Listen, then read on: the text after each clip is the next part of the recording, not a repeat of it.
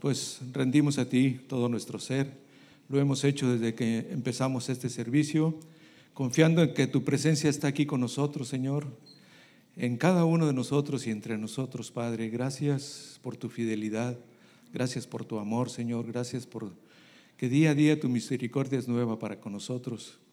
Y Señor, rendimos este tiempo para que tu palabra, que es viva y eficaz, Señor, haga la obra para la cual tú le envías en cada uno de nuestros corazones. Prepáranos para recibir de ti, que cada corazón sea esa tierra fértil, Señor, donde tu palabra será sembrada y dará el fruto, Señor, en su tiempo. Y todos juntos, Señor, podemos glorificar, alabar, bendecir tu nombre, como nos gozamos ahorita en medio de la alabanza. Gracias, gracias por tu presencia, Señor. Eres digno, digno de toda adoración. Amén.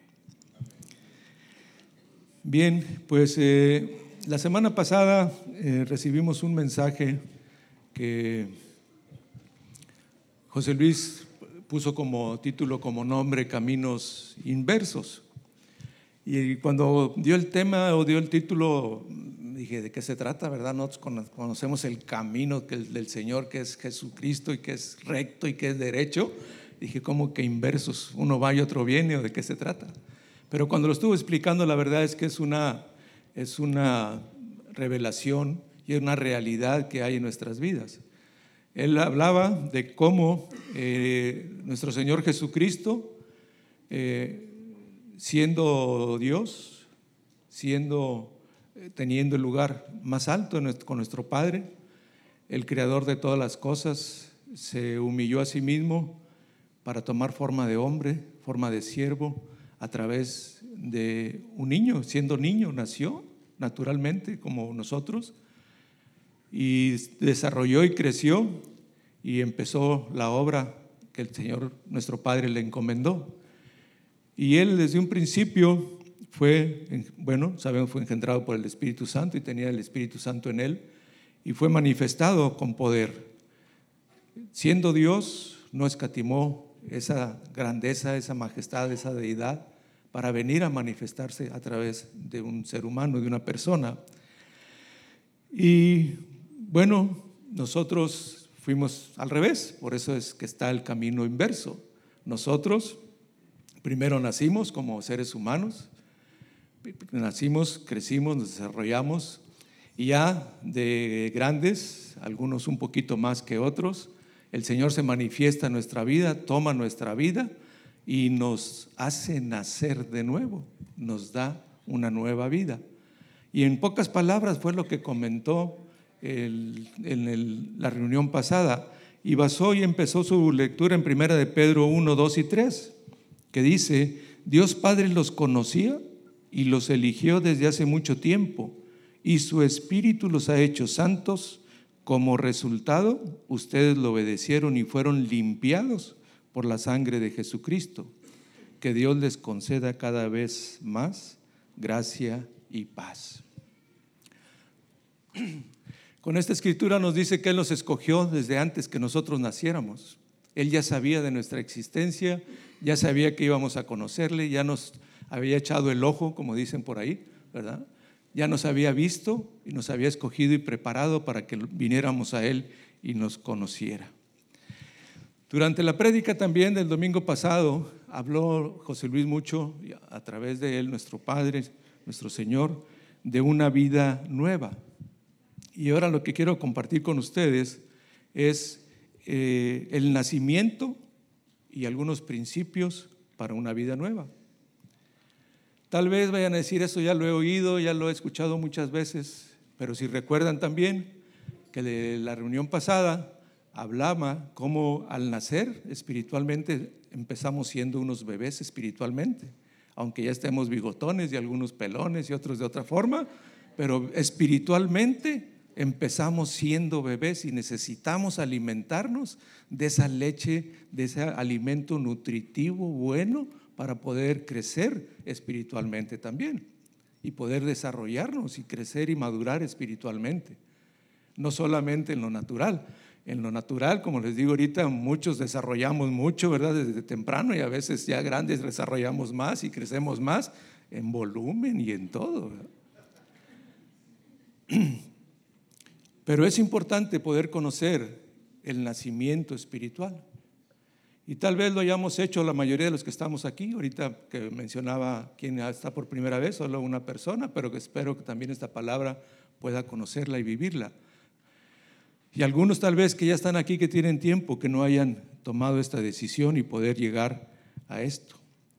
Si me puedes poner en nueva traducción viviente el pasaje de Juan 3, del 1 al 8, es el pasaje donde eh, un maestro de la palabra, de la ley, se presenta Jesús, es Nicodemo. Y aquí está la enseñanza y el principio del, del, nuevo nacimiento y de la nueva vida que el Señor nos da. Y lo vamos a empezar a leer y a tratar de comprender. Dice, había un hombre llamado Nicodemo, un líder religioso judío de los fariseos. Una noche fue a hablar con Jesús. Rabí le dijo, todos sabemos que Dios te ha enviado para enseñarnos. Las señales milagrosas que haces son la prueba de que Dios está contigo. Jesús le respondió, te digo la verdad, a menos que nazcas de nuevo, no puedes ver el reino de Dios. ¿Qué quieres decir? exclamó Nicodemo. ¿Cómo puede un hombre mayor volver al vientre de su madre y nacer de nuevo? Jesús le contestó, te digo la verdad, nadie puede entrar en el reino de Dios si no nace de agua y del Espíritu. El ser humano solo puede reproducir la vida humana, pero la vida espiritual nace del Espíritu Santo. Así que no te sorprendas cuando te digo, tienes que nacer de nuevo.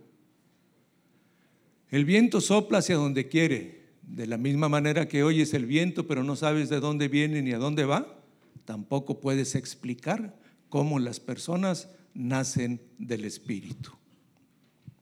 Aquí está la explicación del nacimiento, nuevo nacimiento. Esta persona era una persona mayor, era una persona que conocía de las escrituras, que conocía de la palabra, era maestro de la ley, la conocía a la perfección, la ponía en práctica, enseñaba de ella, pero al momento que encuentra con Jesús, le pregunta cómo poder entrar al reino de los cielos y Jesús le contesta esto que acabamos de leer es necesario que nazcas de nuevo, de agua y del espíritu. Y este hombre, viendo lo natural, se enfoca en el nacimiento que él había conocido y que conocía naturalmente, como lo hicimos todos nosotros. Nacer del vientre de la madre. ¿Cómo ahora ya a esta edad voy a entrar nuevamente al vientre de una mujer para volver a nacer de nuevo? Pero Jesús no se refería a eso. Bien claro lo dice.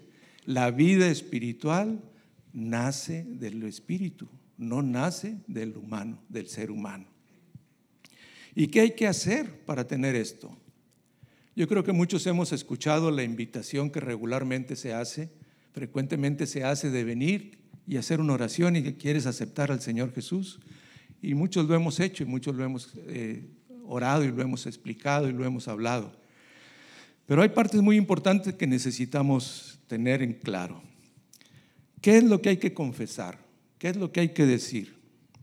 ¿Qué es lo que tenemos que orar? ¿Qué es lo que vamos a declarar en ese momento cuando venimos a querer nacer de nuevo? Y me gustaría que pues, leyéramos Romanos 10, del 8 al 10, por favor.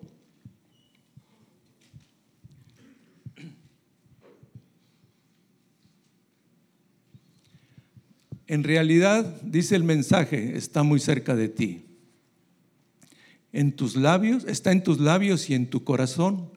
Y ese mensaje es el mismo mensaje que nosotros predicamos acerca de la fe. Si confiesas con tu boca que Jesús es el Señor y crees en tu corazón que Dios lo levantó de los muertos, serás salvo. Pues es por creer en tu corazón que eres declarado justo a los ojos de Dios y es por confesarlo con tu boca que eres salvo. Se lee muy fácil, pero la clave está en creerlo en el corazón. Podemos tener muchas enseñanzas y puedo enseñarles lo más elocuentemente posible lo que esto es, pero si el Espíritu Santo no habla a tu corazón para creer esta verdad, esto que se proclama, esto que se predica, que Jesús, siendo Dios, nació de una mujer virgen, que vino, vivió, que murió, entregó su vida por nosotros, fue sacrificado, derramó su sangre, vivió sin pecado, sin mancha, y resucitó al tercer día y que Dios lo levantó de entre los muertos y fue levantado en vida para reinar y gobernar con él a la diestra. Si lo creemos eso realmente en nuestro corazón, con esa revelación del Espíritu, no por la enseñanza que yo les dé, no por la persona que pueda predicar y decirles y vengan y oren y yo te guío en esa oración. Lo podemos hacer y es bueno hacerlo porque cuando uno escucha este mensaje por primera vez, pues está todo espantado y qué querrán decir y qué va a pasar y con qué me voy a comprometer y qué más voy a decir y, y me van a pedir el diezmo y me van a pedir esto y empezamos con tantos pensamientos que distraemos de la esencia de primero creer lo que se está predicando en el corazón con el corazón del Señor. Y la segunda parte es declararlo con nuestra boca. ¿Declarar qué? Pues esto que acabamos de leer, que creo que Jesús vino como hombre, que vivió entre nosotros, que entregó su vida por nosotros, que vivió sin pecado, sin mancha, que resucitó al tercer día y que ahora vive y reina con nuestro Padre a su diestra y Él es exaltado, fue exaltado a esa, a esa realidad y a esa estatura. Esa declaración es importante de nuestro corazón y de nuestros labios. ¿Para qué? Para nacer del Espíritu nuevamente.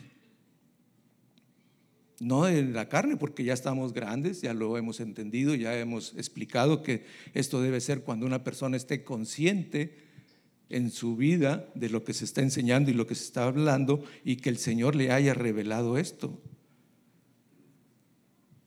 Y muchas veces lo oímos y lo, lo, platicamos, lo creemos, lo declaramos, pasamos al frente, pero ¿qué tanto tenemos esa convicción de lo que realmente Jesús hizo por nosotros? ¿Qué tanto creemos eh, que realmente Él perdona mis pecados? ¿Qué tanto creo que esa sangre que Él derramó sin, pecado y sin mancha viene a limpiarme a mí. Podemos leer Romanos 5, del 1 al 2.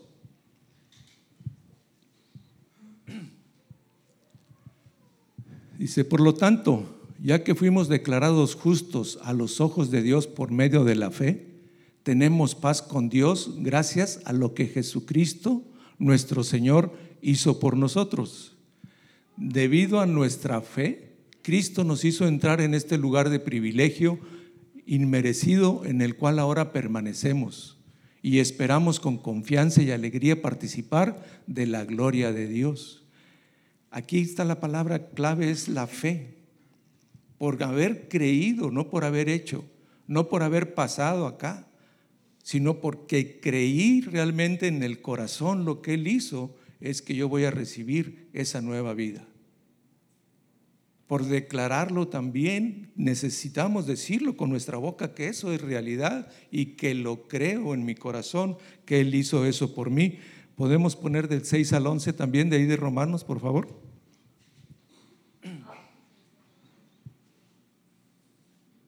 Ahí en mismo eh, Romanos 5 del 6 al 11. Cuando éramos totalmente incapaces de salvarnos, Cristo vino en el momento preciso y murió por nosotros, pecadores. Ahora bien, casi nadie se ofrecía a morir por una persona, se ofrecería a morir por una persona honrada, aunque tal vez alguien podría estar dispuesto a dar su vida por una persona extraordinariamente buena. Pero Dios mostró el gran amor que nos tiene al enviar a Cristo a morir por nosotros cuando todavía éramos pecadores.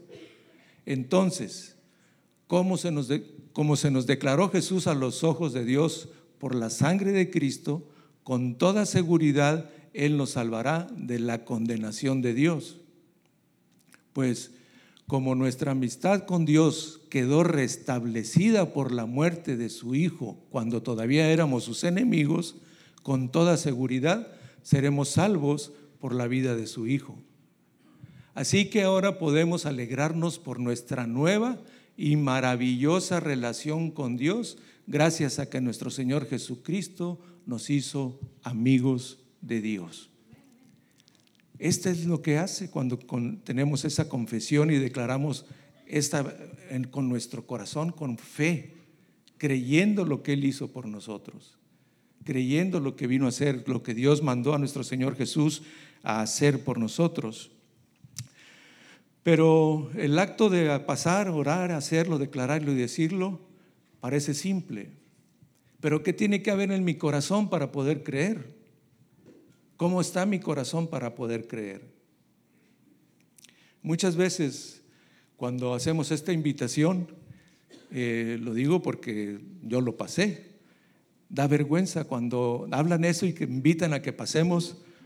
Y regularmente cuando venimos por primera vez y empezamos a oír estos mensajes, nos sentamos a mero atrás.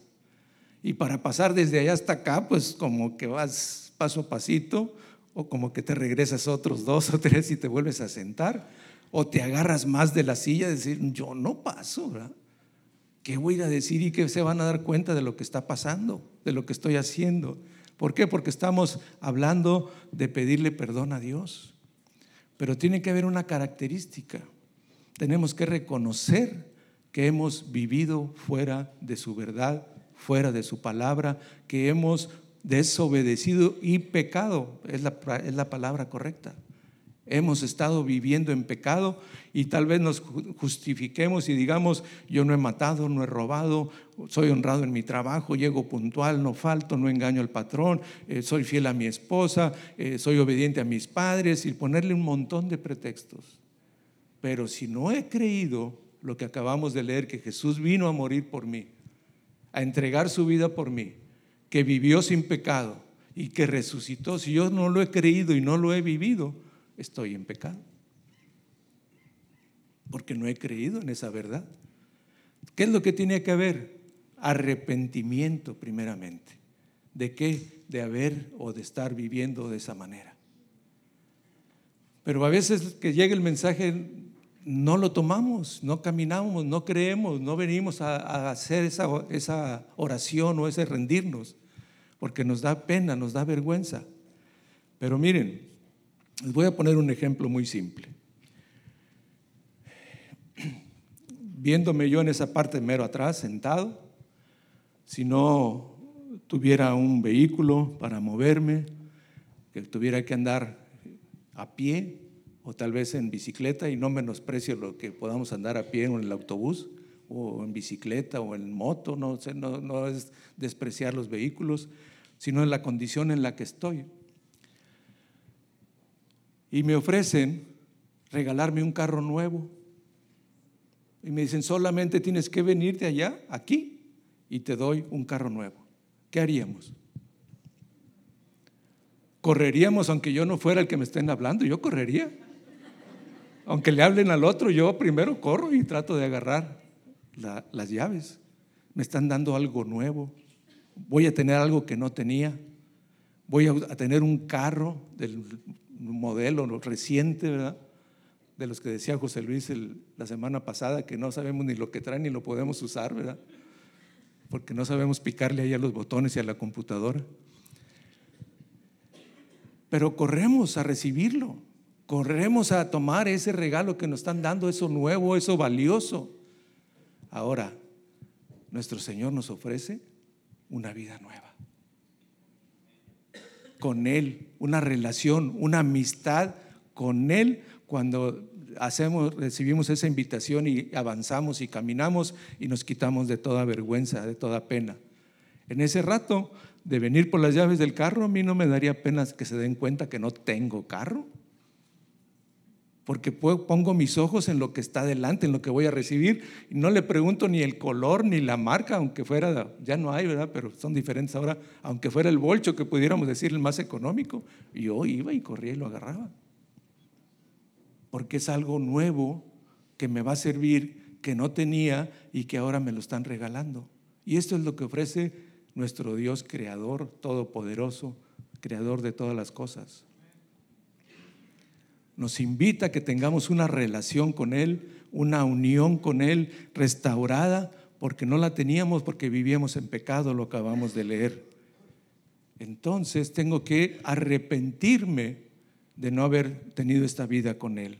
Debe haber un genuino arrepentimiento en mi corazón para poder venir a ser esa oración y esa declaración y esa búsqueda de Dios para ese nuevo nacimiento que Él me ofrece.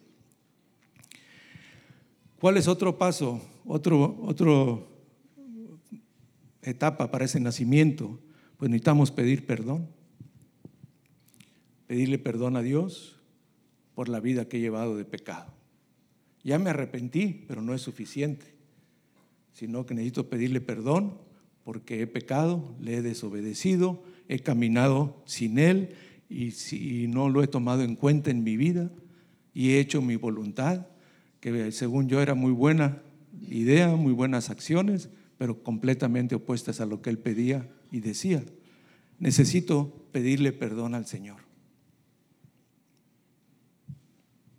De otra manera, no, no hay ese efecto de realmente que venga del corazón como lo estábamos leyendo ahorita. ¿Qué es lo que pasa cuando hacemos esto? Él nos reconcilia nuestro Padre. Ahorita lo leíamos en Romanos 5, eh, bueno, no, no lo hemos leído, estábamos en Romanos, vamos a poner Romanos 5, 10.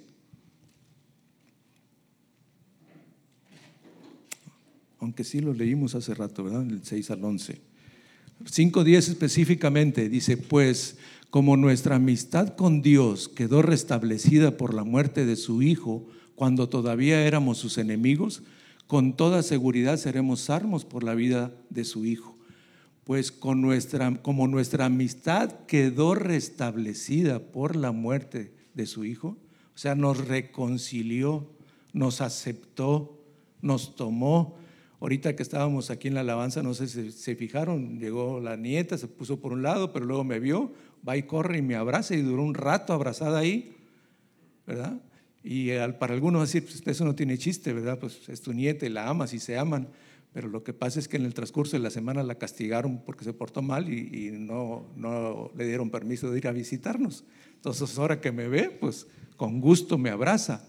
Hay una reconciliación, hay un acercamiento, una unión que tiene nuestro Padre con nosotros cuando tomamos esta decisión de entregarle nuestra vida, de pedirle perdón, de rendirnos a Él, de arrepentirnos de todo nuestro corazón. Él nos reconcilia consigo. Él nos une a Él. ¿Sí? Y después viene un proceso. No termina ahí. Viene un proceso de restauración. ¿Qué es lo que hay que restaurar? Como decíamos la semana pasada, pues todo lo que traemos de esa vida pecaminosa. ¿A qué edad podríamos venir a los pies del Señor? Por más joven que pudiéramos ser, a los 12, a los 15, tenemos 10, 12 años sin conocer al Señor y viviendo en una vida de pecado. Eso necesita ser restaurado, necesita ser afinado, necesita ser cambiado.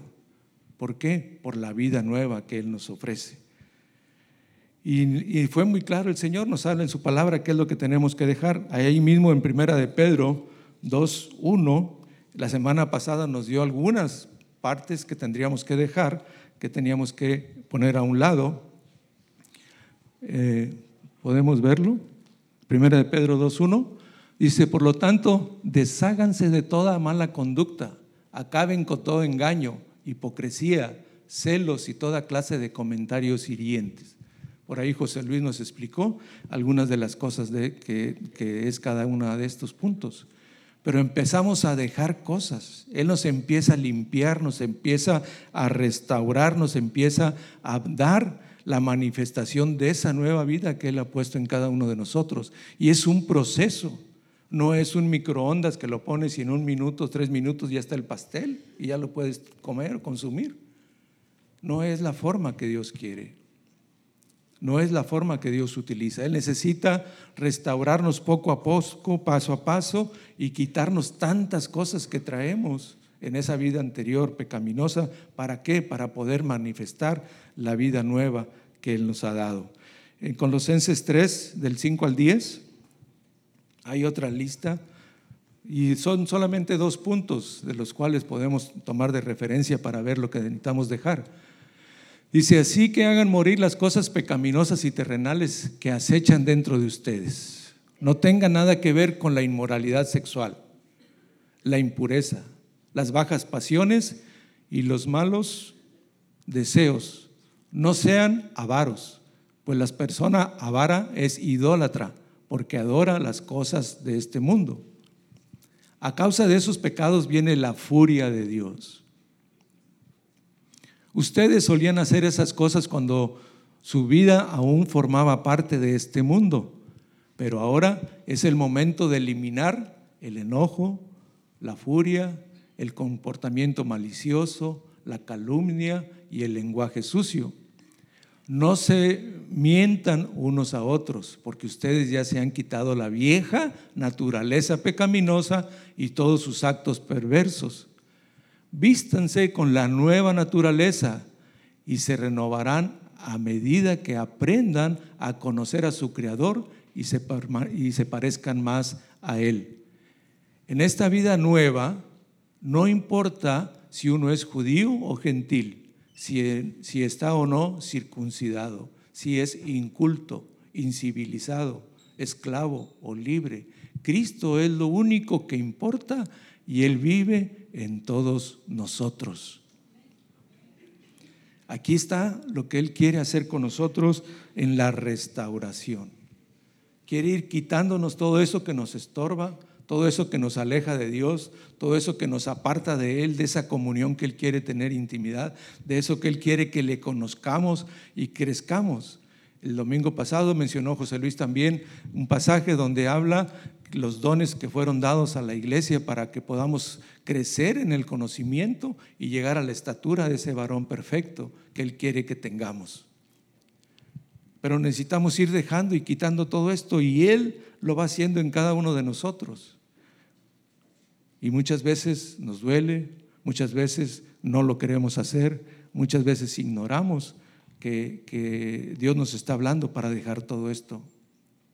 Y queremos seguir viviendo en esa nueva, en esa vieja naturaleza que teníamos o que está todavía en nosotros, que puede e intenta gobernar nuestra vida. Cuando hacemos esta oración con estas características, regularmente decimos, te entrego nuestra vida, Señor ahora gobierna tú. Y no decimos, te entrego parte de mi vida. No decimos, nomás esta parte, esta, esta área no, Señor, porque aquí yo quiero seguir teniendo control y seguir gobernando. Esto de las impurezas sexuales, no, no, no creo que sea cierto, Señor. Yo sigo con ello y tú lo demás arréglalo. Pero esto no. No es la forma que Dios quiere que vengamos a Él. Él quiere todo nuestro corazón, quiere toda nuestra vida, quiere que realmente nos rindamos a Él para Él tomar el control de nuestra vida y darnos esa nueva vida que Él tiene para nosotros, poder disfrutar de esa nueva vida que Él nos ofrece. Y esto sucede espiritualmente. Al principio leímos cuando Jesús le dice a Nicodemo, a Nicodemo, pero no sabes cómo sucede. Y realmente no sabemos cómo sucede. Pero que sucede, sucede. Lo creemos lo hemos experimentado, lo hemos orado, lo hemos rendido y el Señor sigue la obra todavía en cada uno de nosotros, independientemente del tiempo que tengamos de conocerlos o de haber hecho esta oración de rendirnos a Él. Sigue todavía la obra en cada uno de nosotros, pero Él pone su espíritu en cada uno de nosotros y es donde empieza esta nueva vida. Su espíritu empieza a actuar en nosotros y le da nacimiento a nuestro espíritu y empezamos a conocerle, a creerle, a caminar con Él, a estudiar la palabra, a entender la palabra por revelación, no por letra ni textual, sino por revelación de su espíritu, es lo que nos va enseñando y nos va dando ese crecimiento y ese alimento, eh, esa leche que necesitamos para ir creciendo y madurando. Este es en lo espiritual. Hay otra parte física que tenemos que hacer, que lo dijo Jesús a Nicodemo. Necesitan nacer del Espíritu y de agua. ¿Qué es nacer de agua? Pues es el bautizo en agua. El bautizo en agua lo hemos enseñado y lo hemos compartido en algunos de los grupos de fundamentos. Regularmente se enseña de esto y es donde aprendemos acerca del bautismo y damos ese paso también de fe para hacerlo. En Colosenses 2, del 6 al 15, ¿lo puedes poner por favor? Y aquí vamos a ver qué es lo que nos quiere decir acerca del bautizo. Dice, por lo tanto, de la manera que recibieron a Cristo Jesús como Señor, ahora deben seguir sus pasos. Arraíguense profundamente en Él y edifiquen toda la vida sobre Él. Entonces la fe de ustedes se fortalecerá en la verdad que se les enseñó y rebosarán de gratitud. No permitan que nadie los atrape con filosofías huecas y disparates elocuentes que nacen del pensamiento humano y de los poderes espirituales de este mundo y no de Cristo. Pues en Cristo habita toda la plenitud de Dios en un cuerpo humano. De modo que ustedes también están completos mediante la unión con Cristo, quien es la cabeza de todo gobernante y toda autoridad.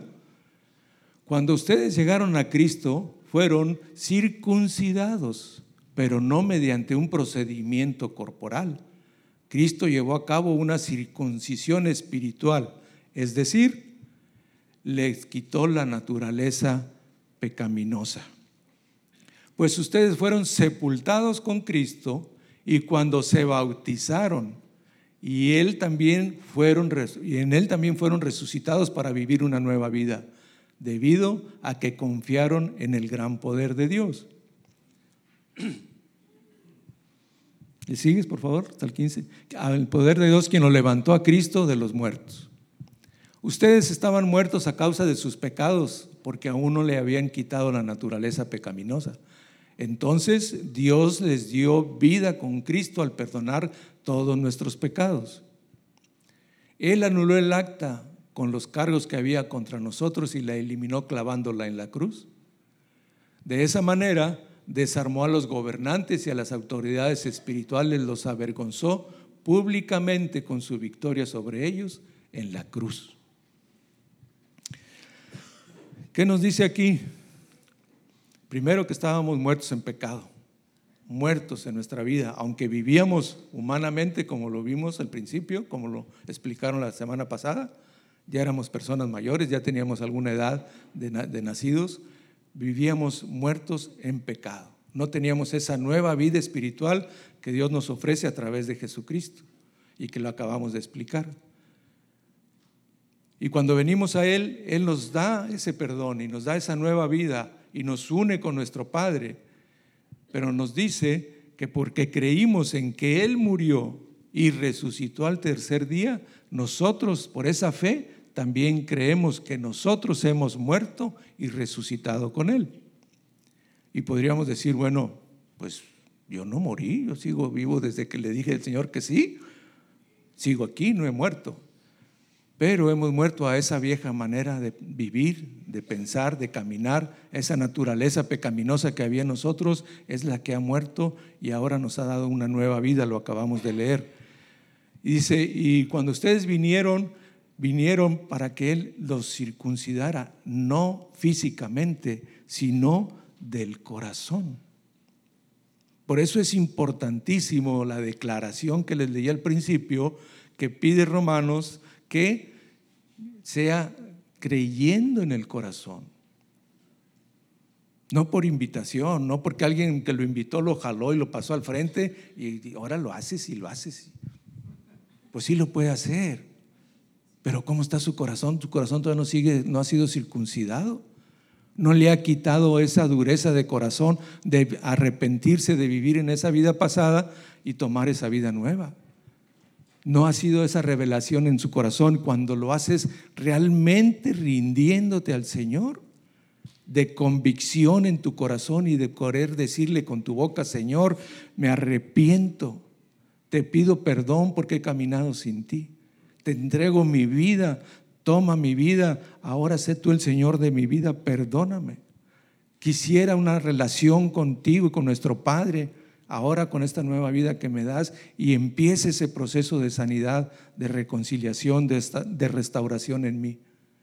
Cuando lo decimos de corazón, ese corazón endurecido se ablanda, es circuncidado, es quitada esa vida pecaminosa de nosotros y ahora podemos ser justificados por haber creído y por haber declarado. Porque con el corazón se cree para justicia, pero con la boca con lo que declaramos, recibimos la salvación. Y es esa vida nueva que empieza en esa persona que se entrega de esa manera, que ora de esa manera, que se rinde de esa manera delante del Señor, que puede también decir de corazón, Señor, te necesito. Estoy cansado, arrepentido de esta vida pasada.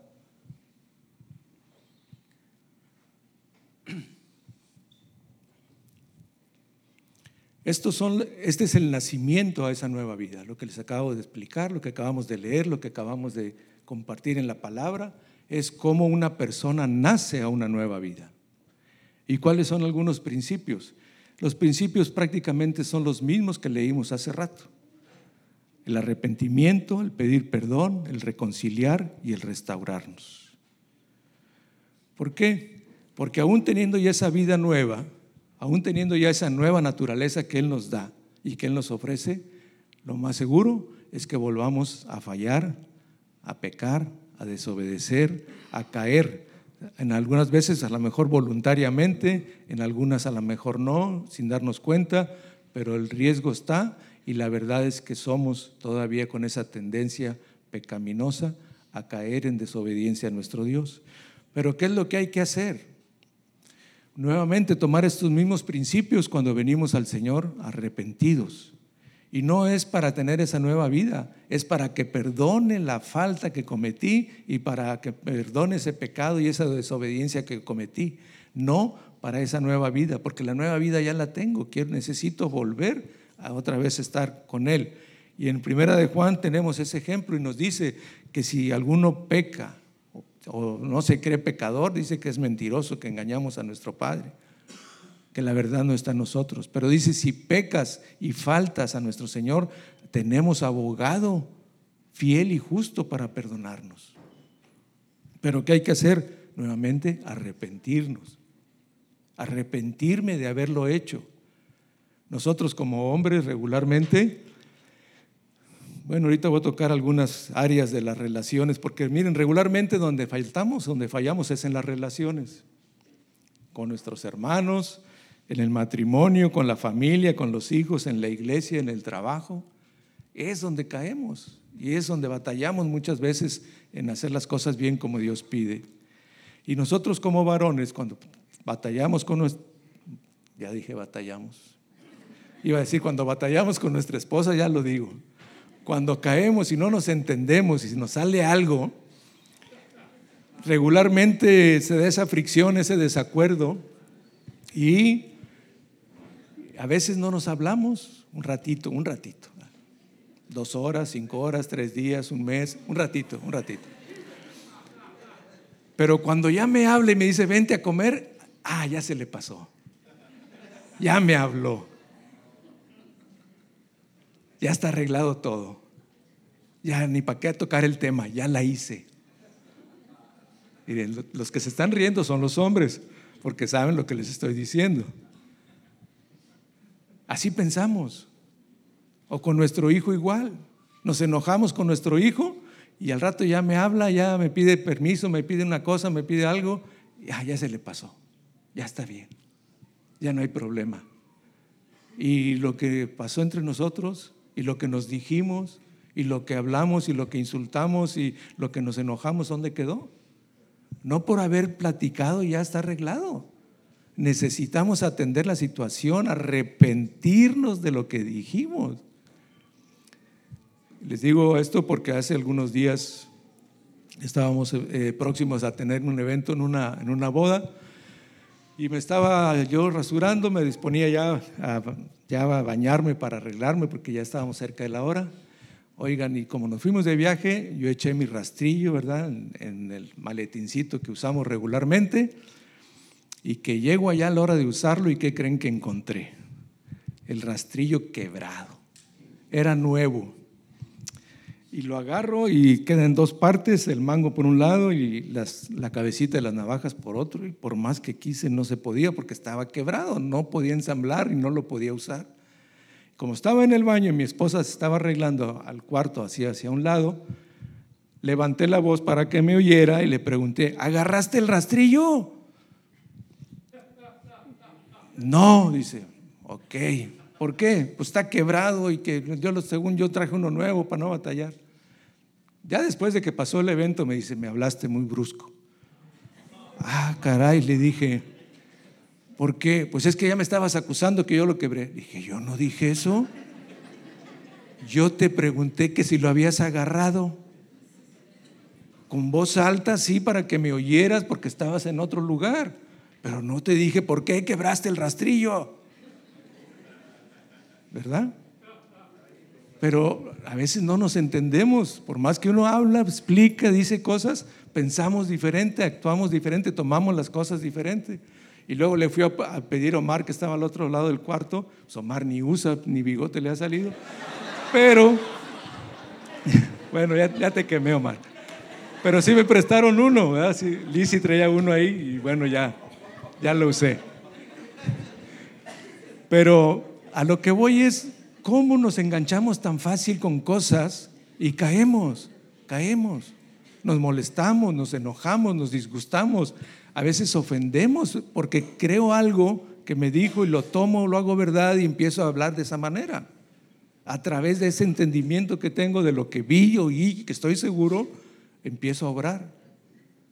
Y no nos arreglamos. ¿Qué necesitamos que hacer? Arrepentirnos, pedirnos perdón, reconciliarnos. A esas reconciliaciones después son fabulosas, ¿verdad? Restaurar esa relación, invitarla a comer, invitarla acá, estar contentos, alegres, quitarnos eso, que no vuelva a pasar. Pero volvemos a, lo mismo, puede volver otra vez a suceder las cosas. Eso es en la relación como, como esposos, es común, es cotidiano. Como familia no se diga con los hijos. La semana pasada hablaban de los jóvenes y muchos exclamaron, no sé qué mueca hicieron, José Luis se rió de lo que hicieron, yo no pude ver porque estaba de espaldas, pero la relación con los hijos también es difícil a veces. La etapa de la juventud, de la adolescencia es una etapa difícil que aun cuando nosotros la vivimos, que también la tuvimos, no porque me ven en estas condiciones, no crean que no fui joven, también fui joven. Y también viví esa etapa difícil de relación con mis padres no me sentía entendido, no me comprendían, yo creía que era el dueño del mundo, que tenía la verdad en todo, y era difícil la relación. Pero en aquel tiempo solamente mamá era la que conocía del Señor y era la que más o menos mediaba la situación entre nosotros. Pero con mi padre nunca tuve ese contacto y esa relación de arrepentimiento, de perdón, de reconocer un error, una falta, los padres de aquellos años y todavía algunos de nuestra generación teníamos por costumbre de actuar y decir porque yo digo y porque así es y porque soy tu padre. Tuviera razón, fuera bueno, fuera malo, te tenía que hacer porque él decía. Y así lo hacíamos, aunque no lo aceptáramos. Pero nunca había un reconocimiento, ¿sabes qué, hijo? La regué, me equivoqué, perdóname. No, pero ¿qué es lo que necesitamos hacer con nuestros hijos? También arrepentirnos, pedirles perdón. Miren, no se nos quita la autoridad de padres cuando le pedimos perdón a uno de nuestros hijos, porque nos equivocamos y porque reconocemos un error. Al contrario, nuestra autoridad se establece más y se afirma porque están viendo lo que Dios está haciendo en nosotros, porque es un principio de la vida nueva que tenemos. Eso necesitamos practicarlo y vivirlo cotidianamente y no para esa salvación que, hablamos al principio, sino para restaurar una relación de amor que Dios quiere que tengamos unos con otros y especialmente con nuestros hijos. Igualmente de los hijos con los padres. También pide lo mismo para cualquier etapa de nuestra vida, cualquier condición. En la iglesia no se diga. En la iglesia también nos afectamos, nos ofendemos, caemos en críticas, en juicios, en esas palabras que leíamos ahorita aquí, en palabras necias o qué? Lenguajes, ya no le encontré, hirientes, comentarios hirientes. También en la iglesia caemos de esa manera. También somos afectados de esa manera. Y también necesitamos arrepentirnos, pedir perdón, reconciliarnos ser restaurados. ¿Para qué? Para que se muestre el amor. Ahorita lo estábamos cantando, lo estábamos viviendo. Que se muestre el amor realmente del Señor entre nosotros y tiene un propósito, dice la palabra, que entre nosotros se manifieste ese amor. ¿Para qué? para que los que no conozcan, conozcan quién es nuestro Señor, puedan creer en Él y venir a Él cuando nos amamos como hijos suyos, como hermanos. Cuando tenemos esta confesión que hablábamos de este nacimiento espiritual, dice la palabra que cuando hacemos eso, nos da poder y potestad de ser llamados hijos de Dios. Entonces, como iglesia, somos hermanos y en esta familia también suceden esas cosas. También suceden que las críticas, y algunos han de estar pensando, ¿por qué ahora le tocó a Lalo compartir? ¿Por qué está hablando Lalo? ¿Por qué privilegio tiene? ¿Y este qué? Se puede pensar. Lo hace bien feo, lo hace muy diferente a José Luis. Hable de otra manera y nomás nos regaña y nomás nos dice. Se puede pensar, pero no soy yo, ¿verdad? Estoy leyendo la palabra y estoy compartiendo lo que Dios dice de su palabra para nosotros, porque José Luis regularmente dice, yo también lo creo, también a nosotros nos llega, no porque tengamos una encomienda, una función aquí, seamos exentos de recibir su palabra y su exhortación y el animarnos a hacer lo que Él pide somos los más inmediatamente responsables de hacerlos y de cumplir su palabra. Entonces, como iglesia también tenemos esta necesidad de arrepentirnos. Esto lo vemos muy claro manifestado en la parábola del Hijo Pródigo. Regularmente la escuchamos y la hemos leído y, y mencionado. El Hijo Pródigo pide su herencia pide que le den lo que eh, le correspondía de bienes materiales, de bienes que tenía su padre. Y el padre se los da y él se va con todo lo que le dieron.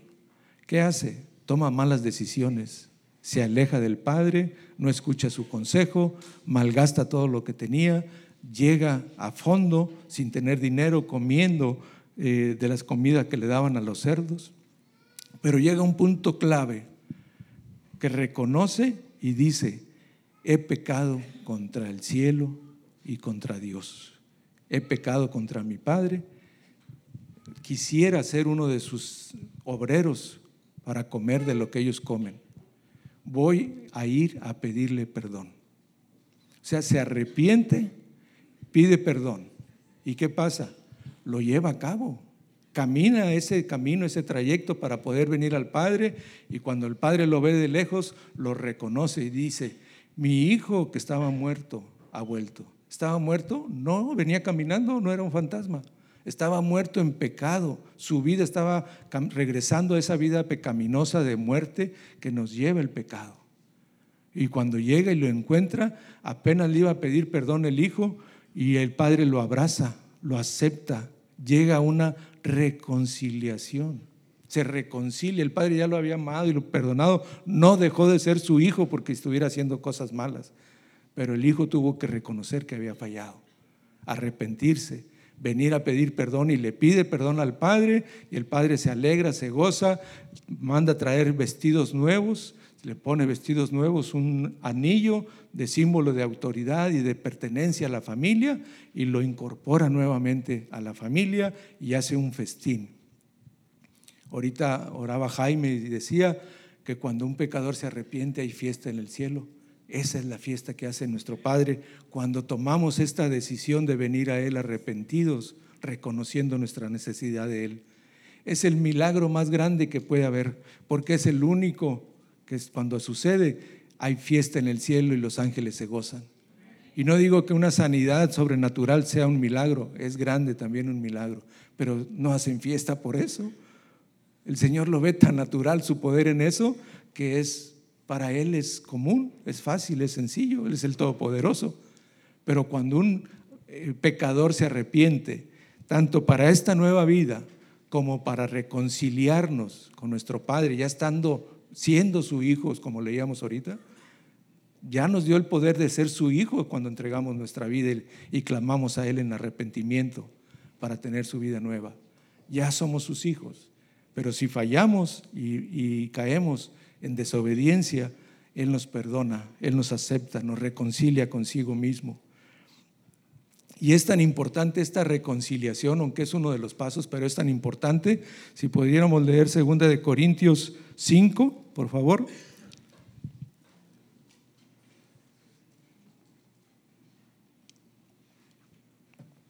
Segunda de Corintios 5 del 14 al 15.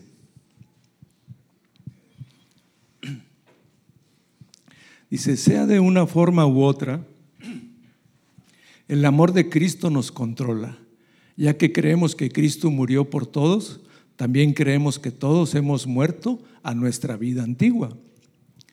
Él murió por todos para que los que reciban la nueva vida de Cristo ya no vivan para sí mismos, más bien vivirán para Cristo, quien murió y resucitó por ellos. Aquí está la clave. Esta es la esencia del cambio de vida. Esta es la esencia de la vida antigua, de la vida pecaminosa, la vida nueva que Él nos ofrece. Ahora vamos a vivir por Él y para Él. Hace rato leíamos, salud, hace rato leíamos que si ya estábamos en Cristo, ahora sigamos sus pasos. ¿Sí? Entonces ahora vamos a vivir para Él y vamos a vivir por Él, porque Él hizo eso por nosotros. ¿Puedes poner ahora allí mismo del 17 al 21, por favor? Dice, esto significa que todo el que pertenece a Cristo se ha convertido en una nueva persona o en una persona nueva. La vida antigua ha pasado, una nueva vida ha comenzado. Y todo esto es un regalo de Dios que nos trajo de vuelta a sí mismo por medio de Cristo. Y Dios nos ha dado la tarea de reconciliar a la gente con Él. Pues Dios estaba en Cristo reconciliando al mundo consigo mismo, no tomando más en cuenta el pecado de la gente, y nos dio a nosotros este maravilloso mensaje de reconciliación. Así que somos embajadores de Cristo. Dios hace un llamado por medio de nosotros. Hablemos en nombre de Cristo cuando le roga, hablamos en nombre de Cristo cuando le rogamos vuelvan a Dios. Pues Dios hizo que Cristo quien nunca pecó, fuera la ofrenda por nuestro pecado, para que nosotros pudiéramos estar en una relación correcta con Dios por medio de Cristo. Ya que estamos ahora en Él, ya que ahora le pertenecemos, ya que somos ahora sus hijos, nos encomienda esta palabra de reconciliación, de que podamos llevar este mensaje a aquellas personas que no lo conocen que no han entregado su vida a Él para que se reconcilien con Él a través de Cristo, quien fue quien hizo la obra y que es la única forma en la que podemos reconciliarnos con nuestro Padre, a través de Cristo. No hay otra forma, no hay otro método, no hay ninguna otra estrategia que pueda unirnos a nuestro Padre en esa comunión, en esa intimidad con Él, si no es a través de la obra que Jesucristo hizo por nosotros. Tenemos esa tarea de reconciliación. Y no solamente de reconciliar a las personas que no creen en Él, sino de reconciliarnos entre nosotros en esas áreas que mencionaba ahorita, como familia, como padres, como esposos, como iglesia, como trabajadores, como patrones, como vecinos, reconciliarnos y poder estar en paz con todos. Nos dio esa tarea, esa encomienda de reconciliación de no estar enemistados unos con otros. Y lo leímos hace rato, quítense todo eso, dejen todo eso porque eso es de la vida pasada. Por último, el último pasaje, Colosenses 3, por favor, del 1 al 4.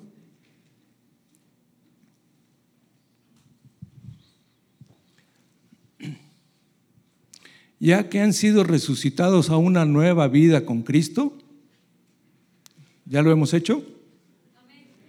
Pongan la mira en las verdades del cielo, donde Cristo está sentado en lugar de honor a la derecha de Dios. Piensen en las cosas del cielo, no en las de la tierra, pues ustedes han muerto a esta vida y su verdadera vida está escondida con Cristo en Dios. Cuando Cristo, quien es la vida de ustedes, de ustedes, sea revelado a todo el mundo, ustedes participarán de toda su gloria. Hermanos, pongamos nuestra vida, nuestros ojos en las cosas de arriba, no en las cosas de la tierra, no en nuestra naturaleza humana o pecaminosa que regularmente tiende a florecer, a aparecer para que actuemos de esa manera. Démosle valor a las cosas de arriba, porque ahora le pertenecemos a Cristo y estamos en esos lugares donde está Él, sentados en esos lugares celestiales.